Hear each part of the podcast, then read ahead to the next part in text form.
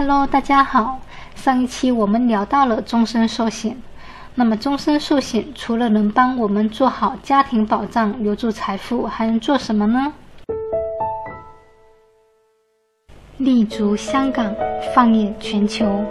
我是香港友邦团队总监及资深代理人 Kami，也是内部专业培训师，在香港为各位讲述香港保险。需要了解更多相关内容，可以加我微信交流。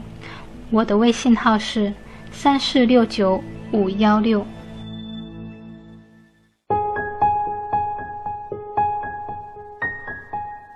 终身寿险现阶段主要的还是将我们的财富安全顺利的传承下去，即财富传承。我们今天来举个例子，老王今年六十岁。膝下有两个子女，手上有一百万家产。如果老王不做任何财富传承的配置，那么以后最多就是将手上的一百万传给两个子女，平均每人五十万。如果老王想多留点钱给子女，这该怎么办呢？排除中彩票之类的情况，老王只有终身寿险这一条路。按照老王现在的情况。他一般能买到接近两百万保额的保险。简单来讲，一旦老王驾鹤西去，他至少能够给子女留下两百万财产，平均每人也会有一百万。如果老王提前规划，即在五十岁、四十岁时就投保一份终身寿险，那么他的杠杆和总保额会更高。同时，老王留下的保单还能解决一些其他问题，比如。终身寿险不会存在税的问题。关于所得税，香港和内地都不会征收保险保单分红部分的利得税。关于遗产税，香港早已废除遗产税。内地的遗产税虽然正在酝酿中，但根据内地保险法二十四条规定，人寿保单很难算作遗产，所以被征税的概率自然也很低。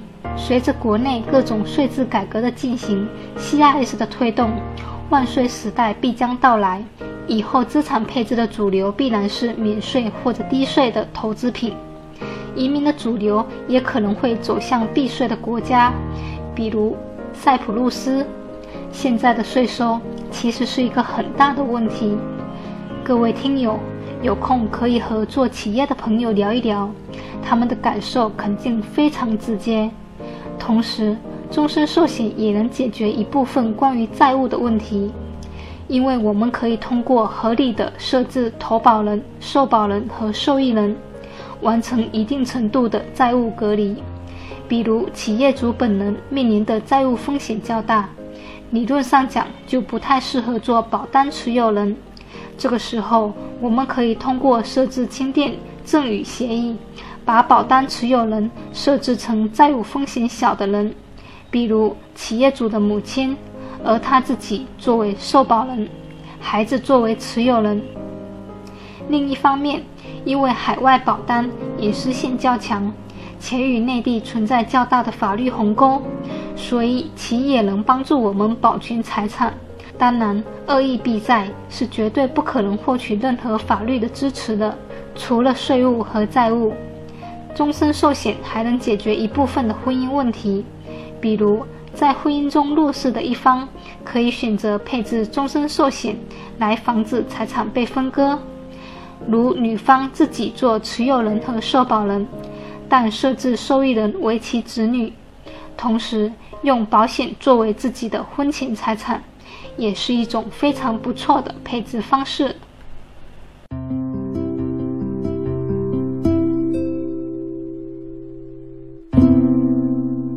感谢大家收听，我们下期再见。